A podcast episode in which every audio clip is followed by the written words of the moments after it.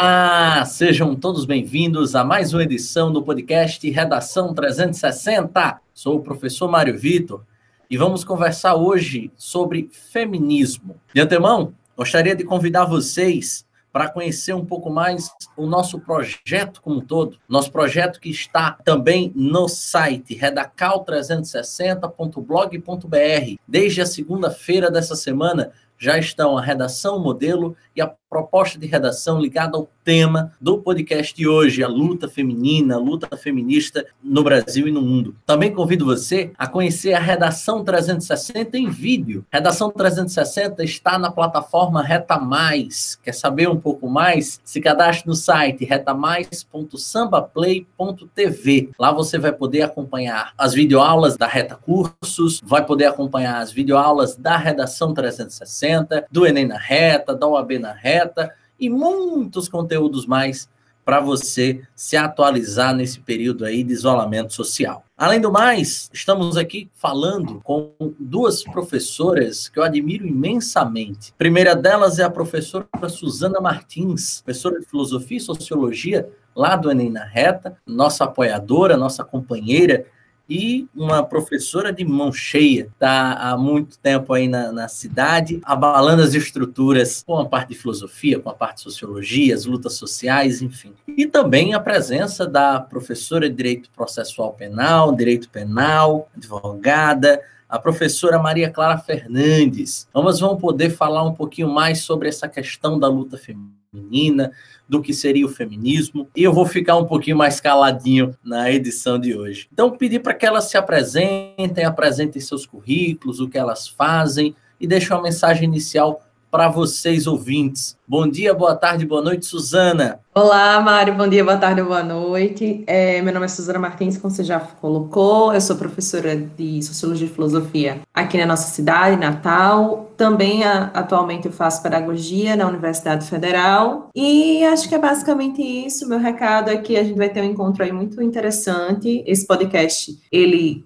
enfim, essa temática veio a partir do aulão que a gente deu para o próprio Enem na reta, e já foi muito interessante, acredito que hoje só será uma continuidade daquilo que a gente já começou. Perfeito. Bom dia, boa tarde, boa noite, Maria Clara. Oi, Mário, tudo bom? Bom dia, boa tarde, boa noite. Então, meu nome é Maria Clara, né? Eu sou professora de processo penal na Reta Curso, sou advogada criminalista, pós-graduando em Direito Penal e Criminologia. E esse recorte de gênero é algo que me, me interessa muito, realmente. E estou muito feliz de a gente estar aqui dando continuidade ao, ao, debate que se iniciou no nosso aulão, como Suzana falou. E acho que vai ser uma, uma construção muito frutífera aqui. Perfeito, Clara. Inclusive, o nosso aulão já está na plataforma Reta Mais. Quem não teve a oportunidade de participar ao vivo, nosso aulão por videoconferência, temos muitos inscritos, muitais pessoas participando, debatendo conosco, foi bem bacana. Esse aulão estará na plataforma Reta Mais. Quem tiver curiosidade é só acessar retamais.sambaplay.tv. Vamos, enfim, ao editorial do programa. Feminismo é um conjunto de movimentos políticos, sociais, ideologias e filosofias que têm como objetivo comum direitos equânimes, ou seja, direitos iguais, e uma vivência humana por meio do empoderamento feminino e da libertação de padrões patriarcais, baseados em normas de gênero. Envolve diversos movimentos, teorias e filosofias que advogam pela igualdade entre homens e mulheres, além de promover os direitos das mulheres e seus interesses. O feminismo alterou, o feminismo alterou principalmente as perspectivas predominantes em diversas áreas da sociedade ocidental, que vão da cultura ao direito. As ativistas femininas fizeram campanhas pelos direitos direitos legais das mulheres, direitos de contrato, direitos de propriedade, direitos ao voto, pelo direito da mulher à sua autonomia e a integridade do seu corpo, pelos direitos ao aborto e pelos direitos reprodutivos, incluído o acesso à contracepção e a cuidados pré-natais de qualidade, pela proteção de mulheres e garotas contra a violência doméstica, o assédio sexual, o estupro, pelos direitos trabalhistas, incluindo a licença maternidade, até mesmo a salários iguais e todas as outras formas de discriminação. E é com este breve resumo sobre a história feminina, essa luta feminina em meio à sociedade, em meio ao cenário global, que vos apresento oficialmente o tema de hoje, trazendo a professora Suzana para a conversa, pedindo a ela para que, que viesse a explicar se há algum marco inicial na história dessa luta feminista e se houver esse marco, qual, qual seria ele ou quais seriam eles? Bom, Mário, o marco inicial da luta feminina, a gente costuma dizer que mulheres sempre lutaram ao decorrer da história. A gente percebe um movimento muito grande ali desde o Renascimento Cultural, final do século XIV, início ali do século XV, mas a gente diz que a Revolução Francesa, de fato, ela foi importante porque as mulheres começaram a perceber que o etos de cidadania, mesmo após uma revolução que tinha como pauta principal igualdade, liberdade e fraternidade, não entrava as mulheres dentro desse quesito, dentro desse patamar de cidadania. E aí a gente tem duas grandes filósofas, que é a Olympe de Gouges e a Mary Stonecraft, e ambas, elas percebendo essa situação, principalmente a Olympe, ela coloca, né, postula um documento chamado a Carta da Mulher e da Cidadã, em contraponto à Carta do Homem e do Cidadão, que foi o documento colocado ali depois da Revolução Francesa. E a Olímpia ela acaba sendo guilhotinada, mesmo dentro de um processo revolucionário de quebra com o antigo regime, que no caso era o regime absolutista, mesmo assim ela foi guilhotinada por causa desse direito que ela revogava em relação às mulheres. Então a gente percebe desde a Revolução Francesa para a atualidade que essas mulheres começaram a de fato se organizar. Mas assim, o marco inicial de fato para a luta feminista, para a pauta feminista, começou principalmente com o movimento das sufragistas, enfim, em relação aos seus trabalhos, a voto e tudo mais, que é o que a gente chama de ondas feministas. É que nós temos três atualmente. E aí, Mário, eu já falo das ondas. Calma, calma. Interessante, professora Suzana, essa questão aí das ondas, enfim.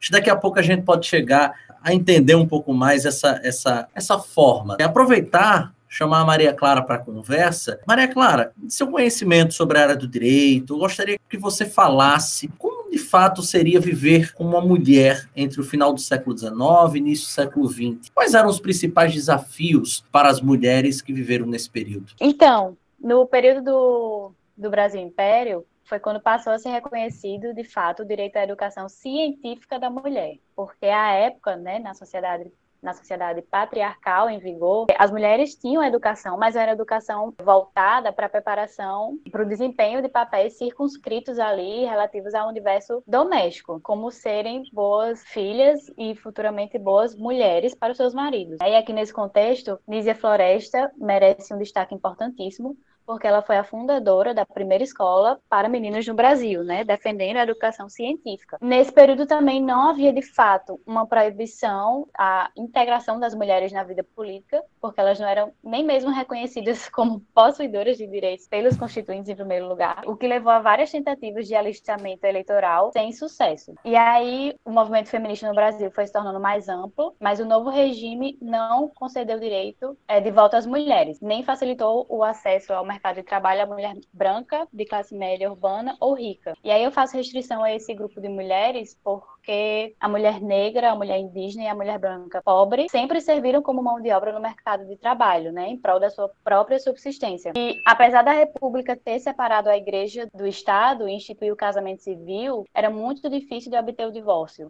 nesse período. Havia um grande preconceito, inclusive, com mulheres separadas. O Código Civil de 1916, inclusive, definiu definir a mulher como incapaz, ou seja, dependente do pai ou do marido. E aí a mulher casada precisava da autorização do marido para viajar, receber herança, trabalhar fora de casa ou adquirir patrimônio. Mas não só isso, e o que é mais absurdo, o Código Civil de 1916 previa que se ao casar a mulher não fosse virgem, o homem poderia ingressar com a ação em 10 dias, em até 10 dias após o casamento, para verificar se a mulher era virgem ou não quando casou. E aí a mulher tem que se submeter a exames ginecológicos feitos feito por peritos judiciais, e essa disposição foi revogada apenas em 2002 pelo Código Civil, o novo Código Civil. Maria Clara, interessante. Deixa, deixa atrapalhar aí sua fala. Isso acontecia com o lado inverso, por exemplo, se soubesse que o homem não era mais virgem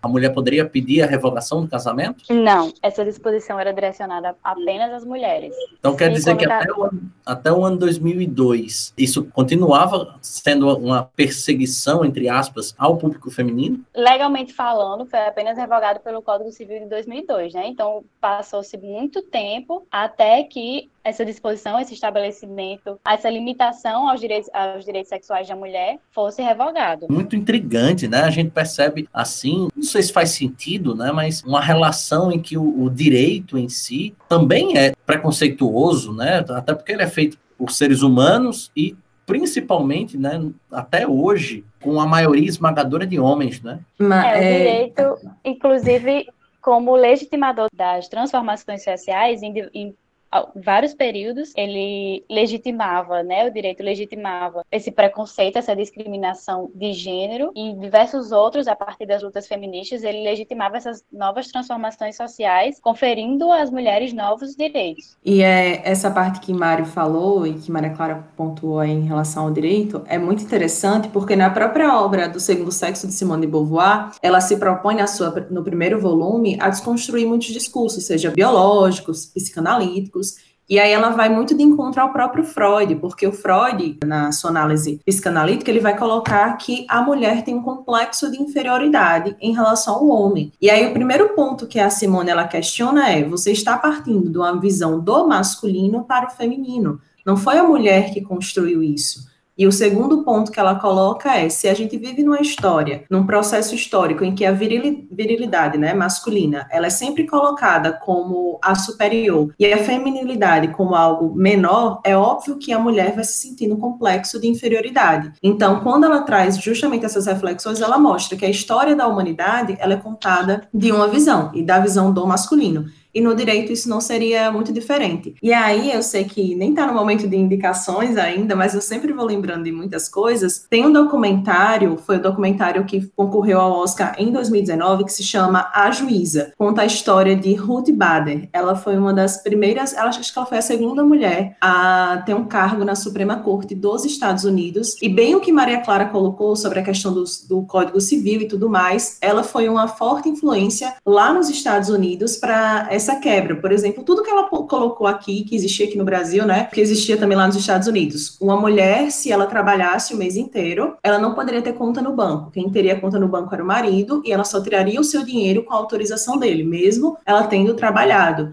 Então, nesse documentário que se chama A Juíza, ela vai mostrando a história dessa juíza, né? E como ela foi junto à Suprema Corte trabalhando para que essas mulheres conseguissem direitos. E aí eu acho muito interessante, principalmente para a galera aí que está querendo advogar, as meninas que querem direito, se inspirar na história dessa, dessa mulher. Acho muito interessante. Algo mais, Clara, em relação a essa questão aí dos direitos da mulher? Não, prosseguindo, só para complementar, achei muito interessante essa contribuição que Suzana trouxe a respeito da participação do direito né, nessa, nesses movimentos. Muito interessante essa indicação, eu até anotei aqui agora, porque eu não, não conhecia. Prosseguindo, em 1910, Leolinda Figueiredo Daltro, ela fundou o Partido Partido Republicano Feminino e Berta Lutz fundou a Federação Brasileira pelo Progresso Feminino em 1922. E essas duas mulheres lutavam pelo direito ao voto e pela igualdade de direitos entre homens e mulheres. Né? Então, nesse período em que havia uma forte luta pelo sufrágio feminino, pelo direito ao voto feminino, marcou a, o início da luta feminista no Brasil. E aí, essa luta pelo sufrágio feminino culminou com a autorização do primeiro voto feminino em 1928 em Mossoró, aqui no Rio Grande do Norte. A primeira mulher a votar foi Celina Guimarães E nesse mesmo ano foi eleita a primeira prefeita no país, que foi Alzira Soriano de Souza, em Lages. Só que esses dois atos foram anulados, mas abriram um grande precedente para a discussão sobre o direito à cidadania das mulheres. E aí, alguns anos depois, em fevereiro de 1932, já no, no, no governo, no governo de Getúlio Vargas, é garantido de fato o sufrágio feminino, mas essa conquista só se consolidou na Constituição de 1946, porque com o golpe de 1937, a ditadura Vargas fez fechou o Congresso e suspendeu as eleições. E aí, durante esse período, as militantes do, do feminismo divulgavam suas ideias por meio de reuniões, jornais, arte, de maneira geral. Mas todas essas formas de divulgação sofriam grande repressão e os direitos não eram levados em consideração, né? E dessa forma, as mulheres muitas vezes se aproveitavam de greves e periódicos sindicalistas e anarquistas para manifestarem sua, sua luta e suas carências. Interessante. Fazer... Desculpa, Maria Clara, pode continuar. Vocês querem fazer alguma observação? Pode prosseguir. É. é. engraçado gravar isso, viu? É, é porque é muita informação e às vezes eu falo muito rápido, então por isso que eu parei para perguntar, assim. Pode prosseguir. Mas vou prosseguir. Já na década de 50, com a volta da democracia no período da República Populista, se destacam as figuras das advogadas Rome Martins Medeiros da Fonseca e de Ribeiro Baixo. E eu estou fazendo destaque a essas mulheres, não essa, essas duas agora, mas as outras que eu citei anteriormente, porque quando nós estudamos na escola e até na faculdade mesmo, nós ouvimos muito falar sobre homens, grandes homens que fizeram grandes feitos na, na história, e pouco nós ouvimos falar sobre mulheres. E essas duas advogadas elaboraram uma nova proposta que ampliasse os direitos da mulher. Esse projeto foi encaminhado ao Congresso Nacional em 1951, mas somente com a pressão dos movimentos de mulheres, o Congresso Nacional aprovou, dez anos depois, as mudanças indicadas por Rome Medeiros e Orminda Bastos. Que mudanças foram essas? A proposta delas, que foi aprovada né, depois, terminava com a tutela dos maridos sobre as suas, as suas esposas, que era estabelecida inicialmente no Código Civil de 1916. E agora as mulheres não precisavam mais de autorização do marido se quisessem trabalhar fora de casa, receber herança ou viajar. Mas é importante ressaltar que o modelo familiar ainda se pautava na heteronormatividade, ou seja, uma família constituída por um homem e uma mulher passando para o período da ditadura militar, né, em que qualquer manifestação política era vista como uma ameaça à segurança nacional. Algumas mulheres lutam contra a ditadura, a ditadura militar e muitas são presas, torturadas e exiladas. E elas participaram tanto da resistência pacífica em passeatas, quanto do movimento armado na guerrilha do Araguaia, né, por exemplo. E durante a distensão promovida pelo general Geisel, várias mulheres, entre as quais Teresina Zerbini, criaram um movimento feminino pela anistia esse movimento reunia mães e esposas que tiveram seus filhos e maridos exilados ou presos pela Lei de Segurança Nacional. E após a Lei de Anistia ser promulgada, o movimento continuou a lutar pela redemocratização no Brasil. Inclusive, não se sabe muito, mas na época da ditadura, as mulheres foram uma das primeiras que saíram na linha de frente para lutar contra esse regime. E pouco a gente sabe disso, né? Pouco nós ouvimos falar sobre isso. Em 1970, discussões encadeadas por diversas teóricas e juristas feministas norte-americanas, seguidas pelas europeias, passaram a consolidar o que posteriormente veio a ser chamado de teoria feminista do direito. Inclusive, eu, particularmente, nos meus cinco anos de, do curso de direito, nunca ouvi falar, né? E quando eu passei a estudar um pouco mais sobre isso depois, eu fiquei abismada, né? Mas, enfim. É, é... Deixa eu interromper aí rapidinho. Dois pontos me chamaram bastante atenção, tá, Maria Clara? O primeiro, aí, quando você falou dos anos 60, né, da questão da ditadura militar e do como que a mulher ela passou passou a ser um papel importante na, no meio político, né, no meio social, eu gosto de ressaltar muito a questão da história. Por exemplo, anos antes, né, lá por volta do fim dos, da década de 50, início da década de 60, houve uma grande polêmica sobre a exposição de corpos das mulheres, inclusive com um decreto de Jânio Quadros, de que as mulheres não poderiam ir às praias com, com vestes de praia, né, com vestes de banho, uhum. por exemplo. E aí isso isso para mim é um marco muito intrigante, e não sei, não, não posso dizer por vocês, evidentemente, mas, poxa, a mulher não tem o direito nem mesmo de escolher a veste de uma veste de banho para ir a uma praia onde se toma banho, que é uma, uma coisa para mim sem lógica, sem, sem entendimento, mas só que demonstra o quanto que a sociedade era atrasada e o quanto que ela não acompanhava esses movimentos que estavam evoluindo, crescendo. E aí quando você diz que o primeiro movimento no Brasil contra a ditadura militar é um movimento feminino, isso demonstra essa dicotomia, o quanto que a sociedade brasileira, ela era já nessa época, acho que até mais atrasada do que ela é hoje, isso é uma, acho que é uma coisa óbvia, mas ao mesmo tempo, o quanto que algumas parcelas dessa sociedade já estavam sendo disruptivas, né, quebrando isso. Esse movimento das mulheres para mim é um marco fantástico. E o outro ponto que eu, que eu gostaria de ressaltar, não sei se Suzana pode contribuir também nessa discussão, é o quanto que essa questão das universidades, historicamente, as universidades negligenciam sim o papel da mulher na ciência. Eu fiz um curso, como o curso de letras, que é um curso predominantemente feito por mulheres, pelo menos em nossa cidade, né? Posso falar desse meu meio aqui no Rio Grande do Norte. Na minha sala de aula, por exemplo, éramos 30, dos 30, 26 mulheres. Então, você vê que o número de mulheres no curso de letras é muito maior. Só que o número de professores mulheres era bem menor do que de professores homens primeiro ponto, o que para mim é uma dicotomia inexplicável. E o segundo ponto é o quanto que na história da literatura e da arte demora para surgir alguma escritora e algum artista no Brasil, pelo menos quatro séculos. Só há registro de escritoras no Brasil famosas a partir do século XX. Então, mostra o quanto que foi lento todo esse processo. É, Exatamente. Mário, ah, tá, pode falar, é claro. Não, fale, depois eu complemento. Não, eu só ia dizer que é assim, até meados do século XX, as mulheres, quando elas chegavam para apresentar suas obras para as grandes editoras, as editoras pediam para que elas assinassem com pseudônimos masculinos e não femininos, porque não venderia tanto. Então, não é que as mulheres meio que não participavam, elas participavam, só que a história delas foram apagadas. E aí a gente lembra o, o número de filósofos e de, de filósofas que tiveram suas contribuições, John Stuart Mill e a, e a Taylor, né, que era sua esposa, e o quanto toda a obra dela era incrível, mas ela teve que assinar como se fosse o marido dela para ter certa notoriedade. Então, acredito que aqui no Brasil aconteceu basicamente a mesma coisa e acontece a mesma coisa com a questão de escritoras negras, por exemplo. Aqui no Brasil, a gente tem a Maria Carolina de Jesus, com Quarto de Despejo, que é uma literária importantíssima, e a gente não tem tanto acesso assim dentro das escolas, né, dentro do ensino básico. Isso mostra, além do silenciamento da mulher, também da mulher negra. Então, é, é, a construção mesmo, a estrutura social, ela possibilita que homens tenham mais ascensão social do que as mulheres. Você pegou, me perdoe, Maria Clara, essa interrupção, mas o, o livro que eu ia citar no fim da, do podcast. Ai, desculpa, Mário. Imagina, imagina. Eu gostei muito da sua. Eu só sei falar assim.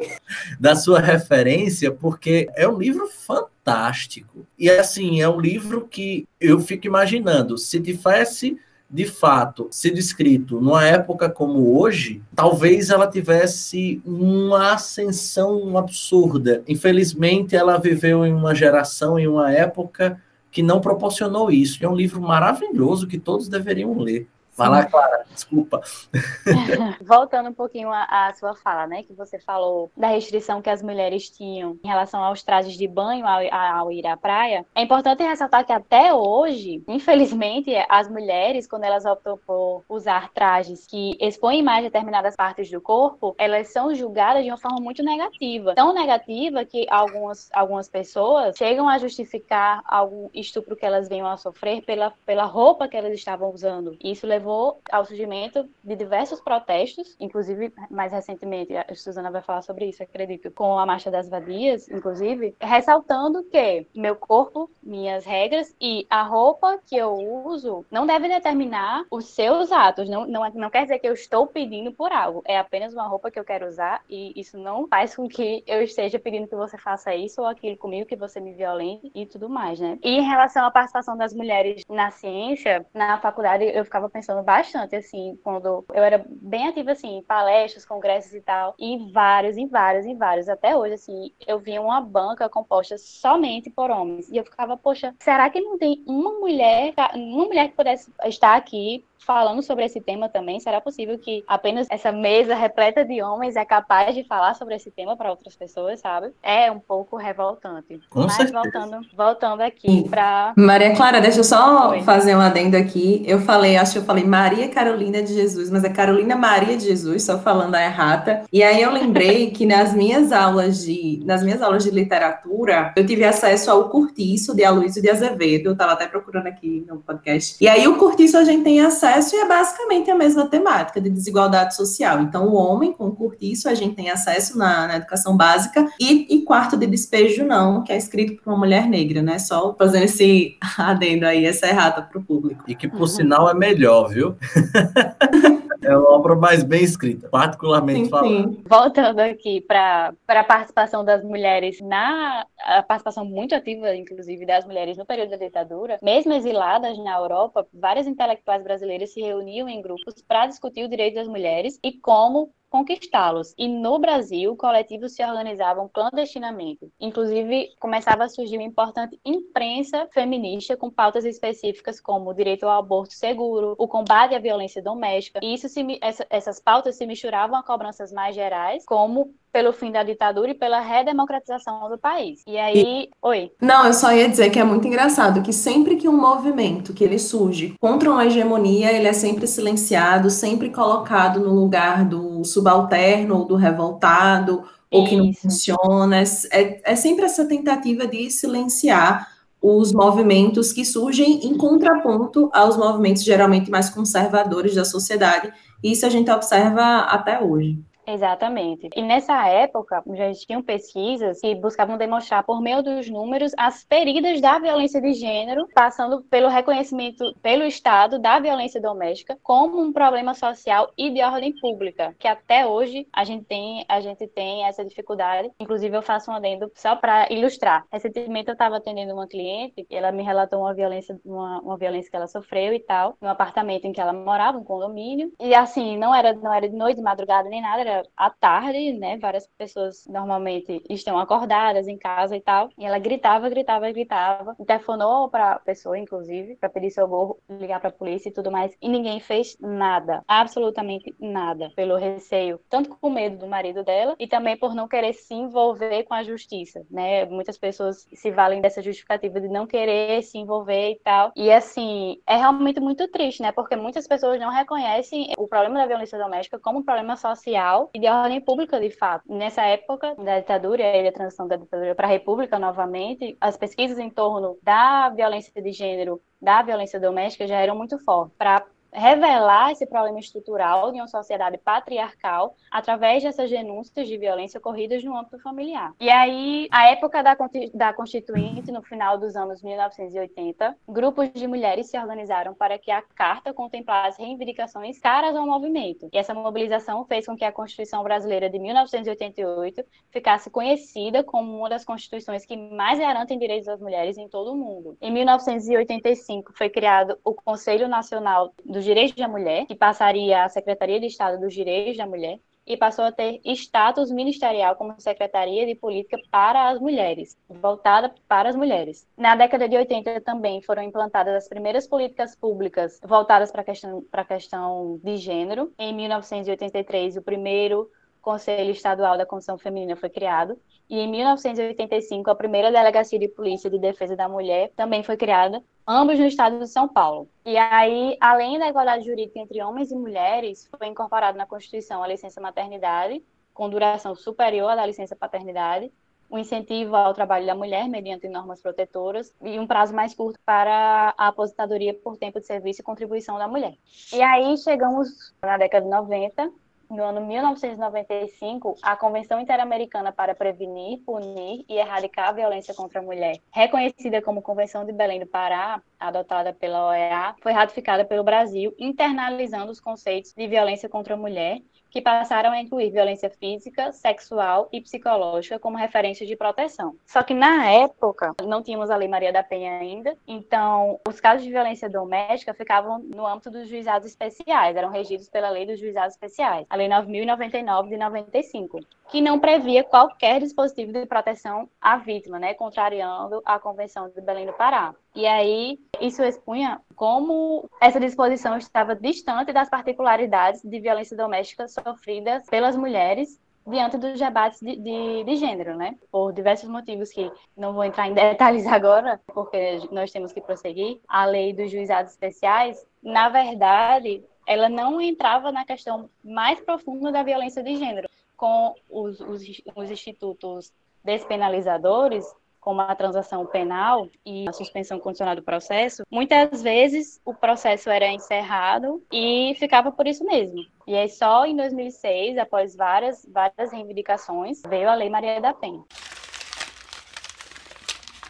E aí, Maria Clara, isso é muito engraçado, né, quando a gente faz essas concepções de direito, direito uma ciência humana, o quanto a gente vê que essas conquistas elas estão colocadas é, no papel, mas na prática a gente observa que não há tanta assim aderência. Por exemplo, só em 2018 que a Arábia Saudita ela passou a permitir que as mulheres tirassem carteira de motorista. Então, aqui no Brasil a gente estava tendo esse movimento em 1995, mas no resto do mundo a gente observa que ainda temos muitas questões a avançar. E aí, quando a gente fala se o movimento feminista é importante ou não, é por causa disso. É, por mais que hoje a gente observe que a gente já conquistou muitas coisas, essas coisas elas não estão tão garantidas na prática, e as nossas irmãs que estão em outros espaços aí do mundo, né, na Terra, elas também passam por, por outros processos muito piores. Por exemplo, em algumas comunidades africanas, tiram-se o clítoris da mulher justamente para ela não sentir prazer,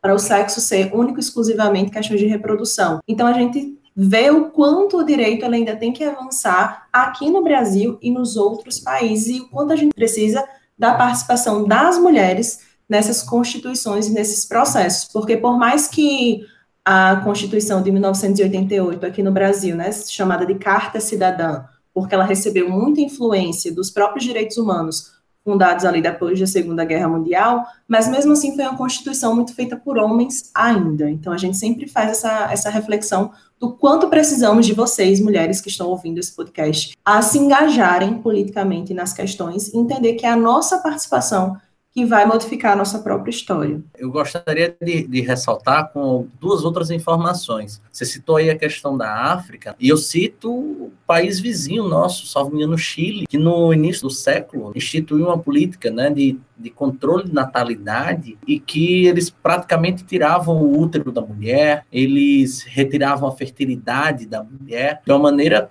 terrível, desumana, uma tortura você obrigar uma mulher só porque ela é de fato pobre a não ter filhos e, de fato, ob obrigar. E eu chamo ainda mais a atenção de um outro ponto, já que a gente está falando da Constituição Federativa do Brasil, menos de 15% dos deputados, né, menos de 15% dos deputados eleitos para a Assembleia Constituinte eram mulheres. Então, por mais que elas tivessem garantido, entre aspas, um grande número de direitos em relação a essa carta, mas não havia participação, não havia a participação efetiva delas nas escolhas, né? E é importante a gente ressaltar isso. Ai, desculpa, é que, por exemplo, você deu essa citação e aqui no, aqui no Brasil mesmo teve política de esterilização para as mulheres pobres e periféricas ali final do século XX, já início do século XXI, justamente para que elas não tivessem filhos para não perpetuar a questão da pobreza. Então, você não pensa em políticas que vão favorecer a equidade entre as pessoas. Você pensa em políticas intervencionistas, né, na questão do corpo da mulher, para proibir que elas tenham filhos. Então, olha, olha que loucura. Então, a gente não precisa também tão longe lá no Chile. Aqui no Brasil mesmo, a gente já teve esse tipo de política que atingiu principalmente corpos de mulheres negras. E que mantém as mulheres nessa condição, né? Como você falou, em vez de existirem políticas que tratem da questão da pobreza da raiz é, é, como se fosse assim, ah, não, eu vou criar uma outra política para mantê-las nessa condição e que elas não tenham filho para agravar isso ainda mais. É muito absurdo. O problema estrutural que a gente estava falando em primeiro lugar, estrutural e institucionalizado, né? Perpetrado, perpetrado também pelas instituições públicas. Eu vou aproveitar o gancho que a gente está nesse papo e Suzana citou há pouco a questão da mulher negra, principalmente da mulher africana, tanto no livro, né, na referência Quarto de Despejo, quanto a referência de que alguns estados africanos retiravam clítoris feminino como uma forma terrível de política pública, né, abismal. E eu gostaria que você falasse um pouco mais, Suzana, sobre, sobre essa questão da luta feminista, que historicamente foi tratada como uma luta de supremacia branca, uma luta de supremacia norte-americana. Será mesmo que a luta feminista ela, ela é tão somente norte-americana, é tão somente branca? Você pode falar um pouco mais sobre isso? Sim, vamos lá. Então, gente, quando a gente está trabalhando nas escolas, ou, enfim, para ficar claramente muito didático, a gente divide em três ondas. E aí, quando a gente está trabalhando, principalmente a primeira onda, a gente ambientaliza em que momento surgiu o feminismo de fato.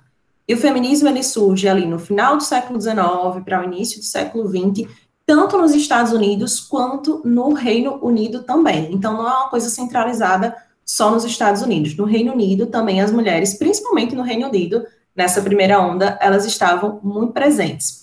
E aí, por que fala dessa supremacia da mulher branca? Né? De fato, quando o movimento feminista ele começa a criar notoriedade ali no Reino Unido, começa com essas mulheres das classes mais abastadas, que elas perceberam que mesmo depois da Constituição dos Direitos Humanos, mesmo depois da Constitu Constituição de Cidadania, né, do avanço da cidadania, elas perceberam que elas estavam ainda muito ligadas à vida privada. Elas não participavam tanto da vida pública, como o direito ao voto, a propriedade privada, enfim, elas não tinham esses direitos, elas não podiam comprar um próprio terreno, mesmo que elas tivessem dinheiro para isso. Então aí a gente começa essa primeira onda ali no final do século XIX, como eu tinha dito, principalmente no Reino Unido, com essa questão do voto e tudo mais. E aí eu gostaria de lembrar para vocês que foi também nesse período que começam os movimentos socialistas, ali que vem da corrente mais marxista sobre reivindicação dos trabalhadores. E as mulheres proletárias, elas perceberam também que esse movimento, feito por essas mulheres burguesas e liberais, não atingiam tanto, porque o que elas estavam logrando, o que elas queriam de conquistas na sociedade, não era nem tanto voto como a compra da propriedade privada, era simplesmente, por exemplo, elas conseguirem, né, poder engravidar e não serem demitidas por isso, conseguir licença maternidade,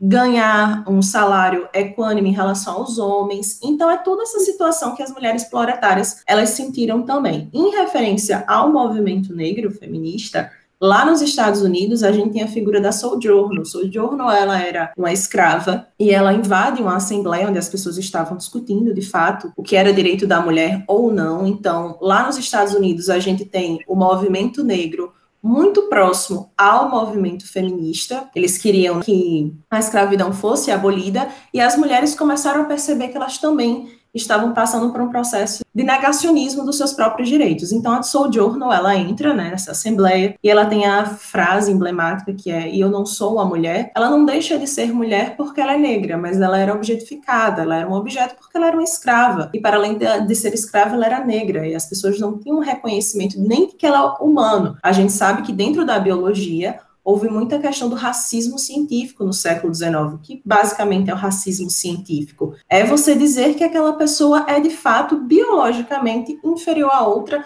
única e exclusivamente por causa do seu fenótipo.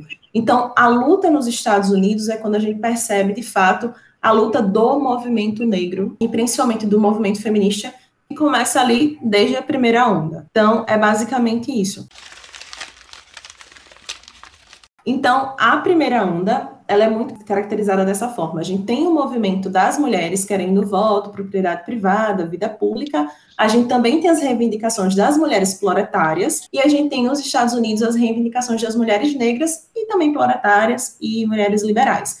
Então é aí que a gente começa a entender que o feminismo, a gente não pode falar o feminismo, a gente fala os feminismos. Por quê? Porque nós temos várias vertentes nós temos várias reivindicações porque nós somos agentes sociais de complexidade e por aí vai. Então, essa primeira onda ela é caracterizada dessa forma. A segunda onda, de fato, ela começa no século XX, mais ou menos, né, ali, anos 60, anos 80, o que é que está se reivindicando, e aí a gente tem que entender o que é que está acontecendo no mundo no século XX. O século XX, de fato, é o século pós-guerra, é o século onde a condição das pessoas começam a ser questionada, o que é que aconteceu ali no pós-guerra? O que é que aconteceu na guerra, né? principalmente na Segunda Guerra? Então, no século XX, a gente observa a perseguição de judeus, de negros, de mulheres, ali pelo grupo nazi-fascista e tudo mais. E aí, depois do final, né, na Segunda Guerra Mundial, que foi em 1945, a gente tem a criação dos direitos humanos, e aí estende-se a cidadania para todas as pessoas. E aí, é dentro dessa questão, dentro desse rebuliço todo, que de fato surge a segunda onda, principalmente com os estudos de Simone de Beauvoir sobre a condição da mulher. Por que a mulher é subjugada? Por que a mulher é tratada como um ser inferior em relação ao homem? Então, as principais reivindicações partem disso. E aí eu cito aqui a, a grande obra que eu já havia dito, né, O Segundo Sexo, onde ela vai tentar de fato entender por que essa mulher é subjugada. E ela tenta encontrar respostas em vários ambientes, seja na biologia, na psicanálise, no materialismo, o que é o materialismo? É olhar para fatores econômicos. E aí, em específico, ela critica muito o trabalho do Engels. O Engels era o grande parceiro do Karl Marx. E aí o Engels vai dizer, por exemplo, que a condição da mulher ela pode ser explicada única e exclusivamente porque ela não tinha capital financeiro suficiente para ascender numa sociedade capitalista. E aí a Simone questiona, será que é só por isso? Porque quando a gente olha para as relações familiares, que não são relações econômicas, as mulheres também sofrem, as mulheres também são subjugadas. E aí ela coloca exatamente isso, que é muito difícil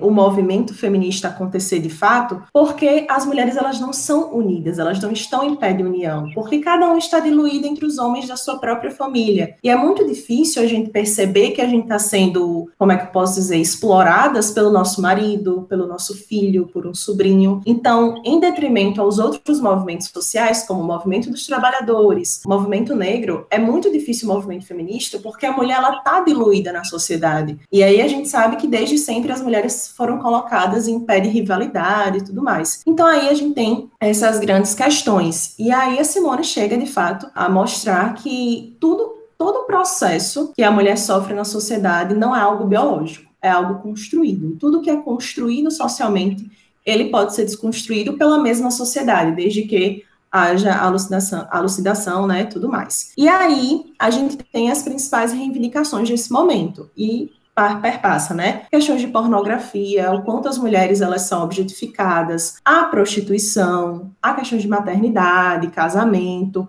e aí a gente tem dupla jornada e tripla jornada. Dupla jornada é quando a mulher trabalha fora e trabalha em casa também. E o trabalho em casa não é remunerado. E a tripla jornada é quando, para além de trabalhar fora, trabalhar em casa, ela também cuida das crianças. Então as mulheres têm essa tripla jornada e esse trabalho exaustivo que não é remunerado. E o homem apenas com essa figura de provedor, né? Enquanto a mulher também é provedora e tem essas outras atividades. Já Mas, nos Estados. Oi, tá, pode falar. Perdão, perdão, desculpa aí. Isso me lembra muito a canção Mama África. A Mama África, para quem nunca ouviu, inclusive eu posso deixar o link aí no post do podcast, né? É uma canção de, de Chico César, mas que faz essa referência, né? Mama África, minha mãe é mãe solteira e tem que fazer mamadeira todo dia além de trabalhar como empacotadeira nas Casas Bahia. Essa figura de uma mulher negra, mãe de alguns filhos, solteira, que trabalha em uma situação de trabalho mecânico, normalmente ganhando um salário mínimo e tendo dupla, tripla, quádrupla jornada de trabalho diária. E ainda tem gente que se pergunta por que, que a mulher, em tese, é,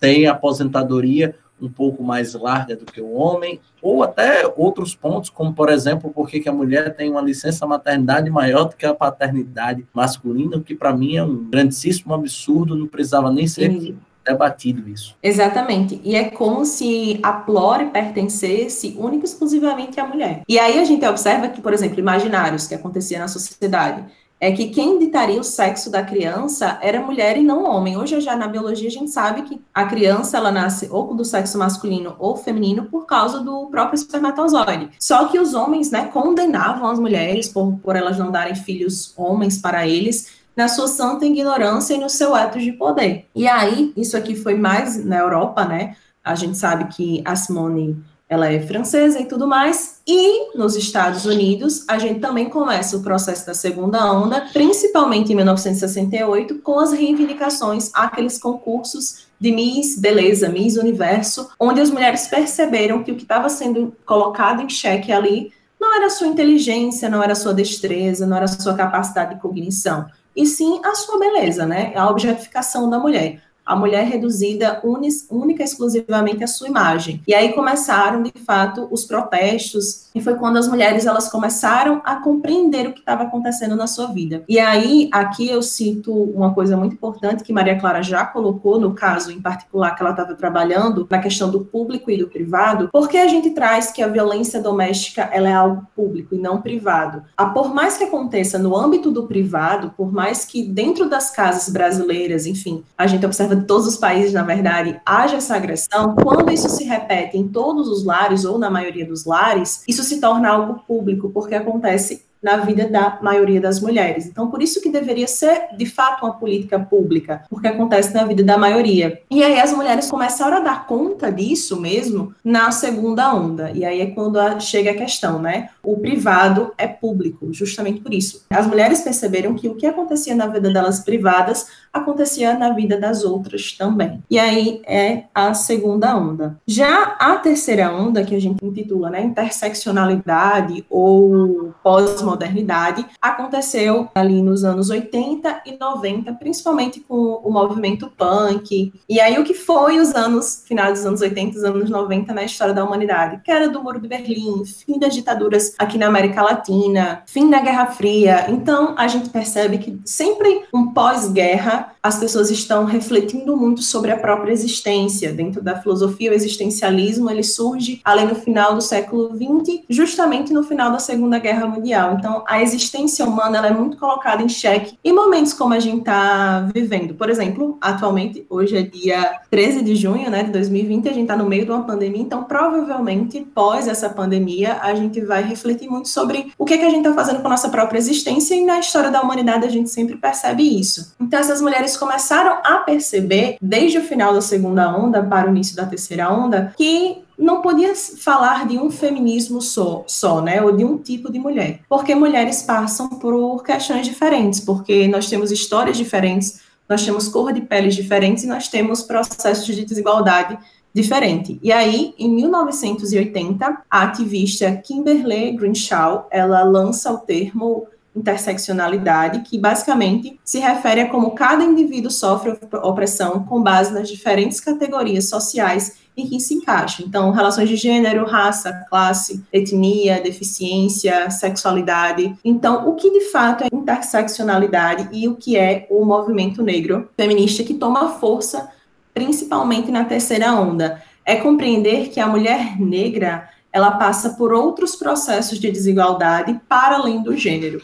Então, quando a gente entende interseccionalidade, é que essa mulher vem de classes mais pobres, por causa da própria estrutura racista escravocrata que o nosso país teve, que os Estados Unidos também teve, com política de, de segregação lá. Aqui a gente não teve uma legislação segregacionista, mas a gente teve o, o, racismo muito velado e passamos 388 anos num país escravocrata. Então a gente tem essa raiz e essa estrutura social muito presente. Então, a mulher preta. Oi. Tá, seria, desculpa aí, deixa eu atrapalhar um pouquinho ah. de novo. Só adicionando uma informação: o racismo é crime no Brasil, me corrija se eu estiver errado, Maria Clara, desde 1951, com a lei Afonso Arinos de Melo, inclusive um jurista famoso e político muito famoso, né, Afonso Arinos. Só que o mais intrigante é que a primeira condenação por racismo no Brasil só aconteceu após a adaptação dessa lei em 1989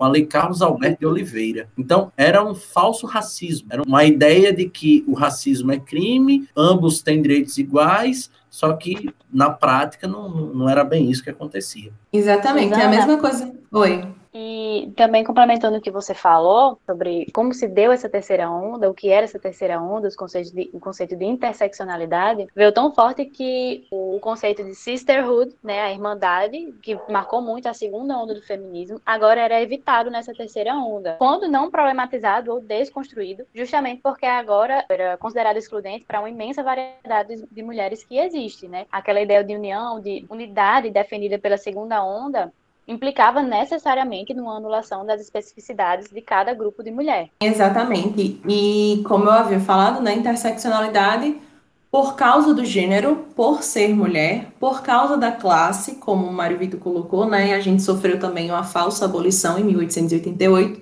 porque a gente sabe que o Estado brasileiro não deu condições reais para essas pessoas participarem da sociedade emergente capitalista. E aí as mulheres passam por um processo de gênero, classe e raça. Então, são três processos de desigualdade no mesmo corpo. Por isso que dentro de uma sociedade de classes como é a nossa, a gente observa que a mulher negra ela está mais subalternizada. E aí, como Maria Clara muito bem colocou, essa questão de, de irmandade vai também para além da, da mulher negra, vai para a mulher trans, vai para a mulher lésbica. Então, cada mulher, dentro dos seus nichos, elas perceberam que elas precisavam de outros tipos de reivindicação para além daqueles que estavam sendo postos na segunda onda. Então, por exemplo, eu sou uma mulher branca de classe média, eu tenho as minhas questões, mas eu também estou no meu, no meu pé de privilégio, porque eu não sou uma mulher negra, não sou uma mulher subalterna, eu tive acesso a uma educação de qualidade, vim de escola particular, logrei êxito, entrei na na universidade pública porque eu tive estrutura social para isso, não fui marginalizada por causa da minha cor de pele. Aí entra na questão do lugar de fala, que eu acho que Maria Clara pode falar muito melhor sobre essa questão de lugar de fala, é nesse sentido, da gente reconhecer as nossas questões e reconhecer também os nossos privilégios dentro da própria sociedade que a gente vive e dar espaço para essas outras pessoas falarem. É, exatamente. O, o lugar de fala, o que é o lugar de fala? Exatamente, Suzana. O que é o lugar de fala? É a legitimidade que, de, que determinadas pessoas, pertencentes a determinados grupos é, sociais, minorias sociais, têm para falar sem serem silenciadas por grupos privilegiados. Assim como os negros têm seu lugar de fala para falar sobre o racismo, mulheres têm lugar de fala para falar sobre, sobre feminismo. E como nós estamos vendo, no feminismo também existem as suas interseccionalidades e o lugar de fala de cada mulher. Eu como mulher, não tenho o, o lugar de fala que a mulher negra tem para falar sobre o feminismo negro. Isso não significa que eu não possa falar sobre isso, que eu não possa debater, mas eu não posso ocupar o papel de protagonista, porque eu não, não faço parte, não sofro as opressões que as mulheres negras sofrem. E isso entra também na questão de, ah, o homem deve ou não participar do feminismo, o homem deve ou não, enfim, entrar nessa onda também. E aí vai uma visão muito particular eu acredito que eu e Maria Clara a gente compartilhe de que sim, os homens têm que participar. Você não tem como mudar uma estrutura social, aí vai uma visão particular de fato, só com um dos agentes, tem que todos os agentes participarem, mas é isso, eles não podem ser os protagonistas da história da mulher, desse justamente nesse local de fala. E aí, mais uma vez, Exato. vou furar o, vou furar o script, porque eu gostaria de falar da a Djamila Ribeiro, que é uma filósofa brasileira. Ela reuniu vários filósofos e filósofas e construiu uma, uma linha editorial chamada Feminismos Plurais, que não trata só do feminismo, trata também de questões de, do negro no geral, né, das pessoas negras. E aí, ela tem um livro que fala, o nome é o título é esse, Lugar de Fala. E aí fica de indicação para, enfim, vocês lerem pós escutarem esse podcast. E falando ainda. Marcos, você quer falar mais alguma coisa? Pode seguir. Não, não, pode prosseguir. Só para é, lembrando aqui que Maria Clara falou da questão da, da vadia, né, da marcha das vadias, o que é a marcha das vadias? E aí, no processo de linguagem, as mulheres perceberam que sempre que os homens iam tratá-las de algum nome pejorativo, trataria a partir da sua sexualidade. Então, sei lá, se a mulher, ela, enfim, se relaciona com muitos homens, ela é vadia, ela é puta, ela é isso, ela é aquilo. Então, as mulheres na terceira onda, elas tentaram ressignificar esses termos, porque elas perceberam que quanto mais livres elas eram, elas são, na verdade, mais os homens a, a xingam e tratam né, né, nesses palavrões, nesses cunhos, nessas palavras de baixo calão. Então, a marcha da, das vadias, eles têm, ela tem esse nome, ela tem essa nomenclatura, porque as mulheres ressignificaram o nome. São chamadas de vadias mulheres que são livres. Se somos livres, somos vadias. Então, tem essa, essa, esse slogan, mas não necessariamente é o cunho que a gente conhece dentro da sociedade. Então, as três ondas são isso, é, são, são construídas dessa forma.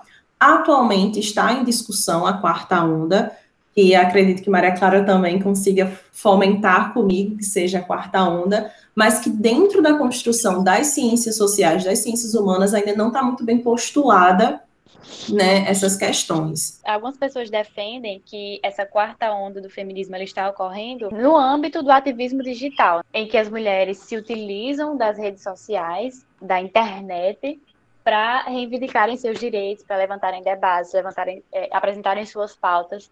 Então, algumas pessoas defendem que a quarta onda do feminismo seria isso, inclusive com diversos protestos ocorrendo no âmbito da internet, nas redes sociais né, com hashtags. Recentemente também teve um movimento, hashtag MeToo, que as mulheres relatavam violências que já sofreram, com, é, levantando essa, essa hashtag MeToo, né? Tipo, eu também já sofri isso. É, e aí a gente percebe que mesmo as mulheres tendo esse ativismo digital, ainda são muito criticadas.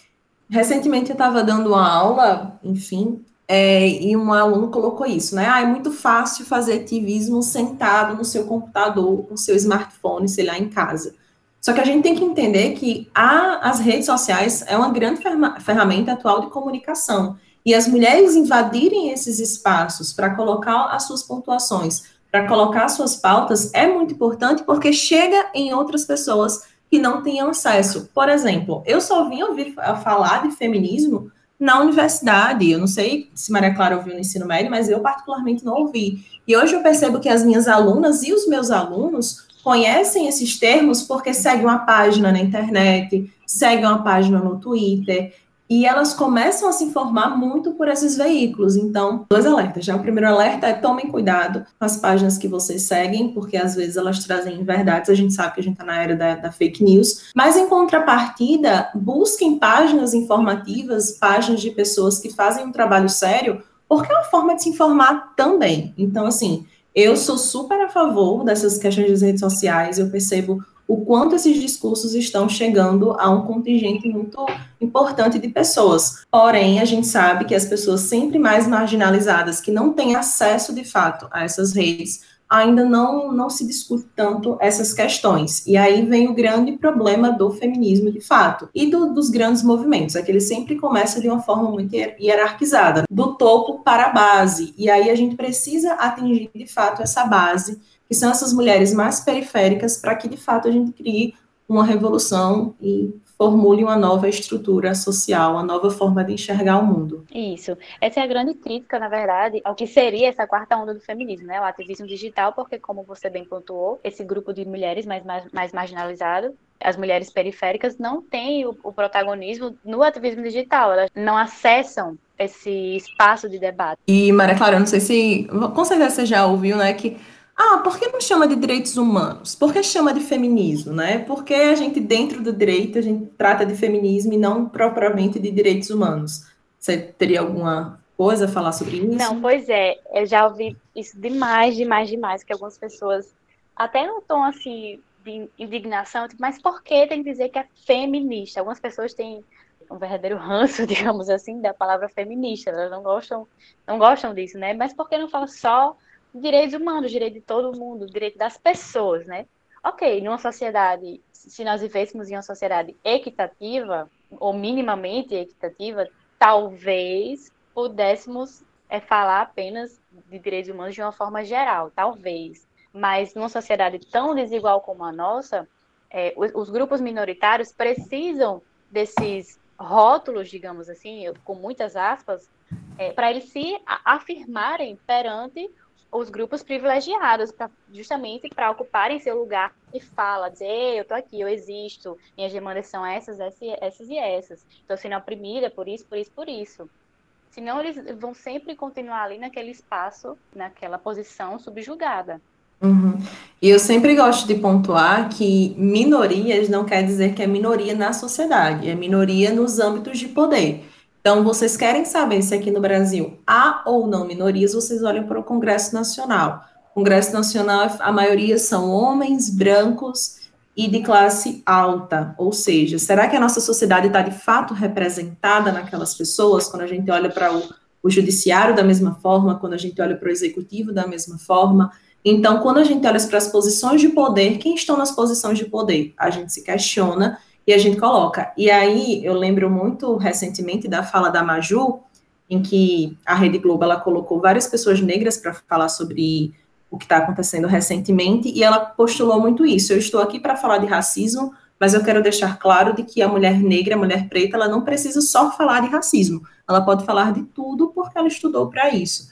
Então, é, é dentro desse, de, dessa questão, quem estão no, nos processos de poder. Por isso que a gente fala que é minoria. Mas dentro da sociedade brasileira, a nossa sociedade é composta 56% por pessoas negras, pessoas pretas, enfim, e por mulheres. Só que não são representadas tão nesse ambiente de poder. E aí, dentro do direito, a gente tem as questões das ações afirmativas para as mulheres, aqueles 20% para as mulheres participarem de políticas públicas para entrada, enfim, chapas e tudo mais. Então, é só para pontuar isso. Professoras, estamos caminhando para o fim do nosso podcast. Muito rico, muito rica a discussão. Inclusive, é, acredito eu que teríamos brecha para ficarmos mais umas duas, três horas debatendo, sem sombra de dúvidas. Mas eu gostaria que vocês se despedissem agora do nosso público, né, dos nossos ouvintes, deixando uma mensagem positiva para eles que estão se preparando para o Enem, ainda nessa incerteza de quando será a prova, né? Nessa incerteza sobre o isolamento social, enfim. E quem sabe deixar uma referência literária, uma referência musical, uma, referência cinematográfica que incite, digamos assim, o nosso público a assistir, a ler durante esse final de semana. Começando por Suzana. Bom, gente, eu vou falar uma coisa até que é cômica, que um professor falou para mim no ensino médio, eu nunca esqueci. Ele falava que as oportunidades das nossas vidas, elas são, elas vêm em cavalos selados, ou seja, cavalos prontos, e que nós precisamos estar preparados para esses cavalos, para enfim, subir e seguir. Então, eu espero que mesmo diante de tudo isso, eu sei que é muito difícil manter uma rotina de estudo, manter a cabeça no lugar, mas encarem isso como um cavalo selado. Ele está vindo e vocês precisam dessa vaga, vocês precisam estar preparados para elas. E aí vocês têm essa rotina muito seguida dentro de casa, vocês acordem, vocês tomem banho, se, é, se organizem para de fato mentalizar que agora é o momento de estudo. E é isso, eu sei que não é fácil, não está, eu falo aqui, eu também sou estudante, e não é fácil, realmente não é fácil, mas a gente tem que, infelizmente, estar preparado para tudo que vem aí. E é isso também se vocês tiverem condições, tá? Muitos psicólogos que estão fazendo trabalhos até gratuitos, tem até psicólogos que atendem a preço muito, muito bacanas para que vocês, enfim, busquem também caso estejam com muito problema, de fato. E é isso. Estudem, se tranquilizem, vai passar. Como tudo já passou, as coisas não são eternas, elas passam. E a minha indicação, como eu já dei indicação de livros e de filmes e de tudo mais ao decorrer do podcast, Fica para vocês ouvirem a música Triste Louca ou Mar de Francisco E Hombre. É uma música muito interessante porque conta a história de três gerações de mulheres e eu acho muito, muito poética, muito bonita. E é isso. Muito obrigado, Suzana. Clarinha, deixa uma mensagem aí para o nosso público. Então, pessoal, nós estamos vivendo atualmente uma situação que ninguém esperava que nós fôssemos passar, né? Que está exigindo de todo mundo uma modificação mental, emocional muito forte, né? E uma mudança de hábitos muito intensa também, e foi meio que de uma hora para outra. E é muito importante que nesse período nós não nos entreguemos ao ócio. E por que, que eu falo isso? Não é no sentido de dizer que ah, vamos nessa quarentena, nesse período super difícil, ser produtivos 24 horas por dia. Não é isso, até porque a, a produtividade ela não quer dizer o excesso de trabalho, não quer dizer a supervalorização do trabalho, quer dizer estudar ou trabalhar, se alimentar bem, cuidar das, do, das suas faculdades físicas e mentais de uma forma saudável, né? Ter momentos de lazer, tudo em equilíbrio. E, inclusive, eu deixo aqui o, a sugestão para vocês conferirem o nosso quadro Tijolo por Tijolo na plataforma Reta Mais, em que a gente trata bem sobre essas dificuldades em relação aos estudos nesse período de pandemia e como modificar os hábitos para manter uma boa rotina de estudos. E aí, como sugestão de leitura agora, eu deixo o livro Hibisco Roxo de Chimamanda. Ele é bem intenso, né? Ele é bem bem profundo, mexe muito com as emoções. Inclusive eu chorei lendo diversas partes do livro, mas é, traz uma nova ótica do feminismo, né? Eu, eu não vou entrar em detalhes, eu, às vezes eu não consigo não dar spoiler, então, enfim, leiam. Gente, agradecer imensamente a participação das professoras, trouxeram aqui um, uma elucidação né, cultural fantástica, né, muita informação, muita, muito tapa na cara, diria eu, principalmente aí de nós homens, nessa parte de comportamento, nessa parte de, de como se colocar em meio à sociedade. Eu vou deixar também aqui algumas contribuições, né, algumas indicações.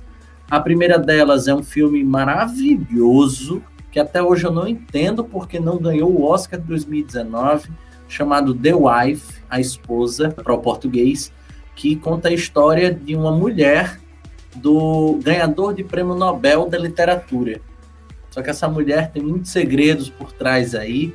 Você só vai descobrir assistindo o filme e vai entender o porquê que ele é um marco para colocação de uma mulher na sociedade, né? Um marco não pela luta feminista, mas do, de como a mulher historicamente ela foi colocada em segundo plano e que está na hora dela sair desse segundo plano e ganhar o seu protagonismo, né? Então, um filme incrível. Tem um outro filme bem antigo, né, chamado Grandes Olhos, que também trata da mesma temática ligada à, à arte, só que numa vertente muito mais ligada ao direito, em que uma mulher tem suas obras de arte sendo assinadas pelo seu marido, e aí ele ganha grande fama por conta disso, e de certo modo, em um dado momento, eles se separam, e ela acaba no ostracismo e acaba eh, chegando num processo é, judicial para alegar que de fato ela era a criadora das artes, né, das artes plásticas, das pinturas. E aí o filme ele se passa nesse contexto e é muito interessante também para que vocês tirem nesse tempinho de isolamento e assistam. São filmes bacanas, tem muita literatura bacana aí que foi trazida por Maria Clara, por Suzana, que eu não tenho dúvida que vocês poderão aproveitar nesse momento. Pessoal, deixem suas redes sociais aí para os nossos ouvintes. Bom, a minha é arroba Suzana Martins com três S no final. Lá eu comecei a dar dicas de filmes, de livros. E quem quiser acompanhar, só ir lá. Meu Instagram é arroba Maria Clara, underline FS. Show de bola! O meu é arroba mario.v.maciel e o do podcast Redação 360 é arroba redacal360. A gente se despede dizendo a você mais uma vez para acessar o nosso site redacal360.blog.br para verificar a redação modelo e a proposta de redação da semana e também para conhecer a nossa plataforma de vídeos Reta Mais e acompanhar o Redação 360 em vídeo. A Redação 360 se despede e a gente volta a se ver na próxima quinta-feira com mais um episódio. Até mais.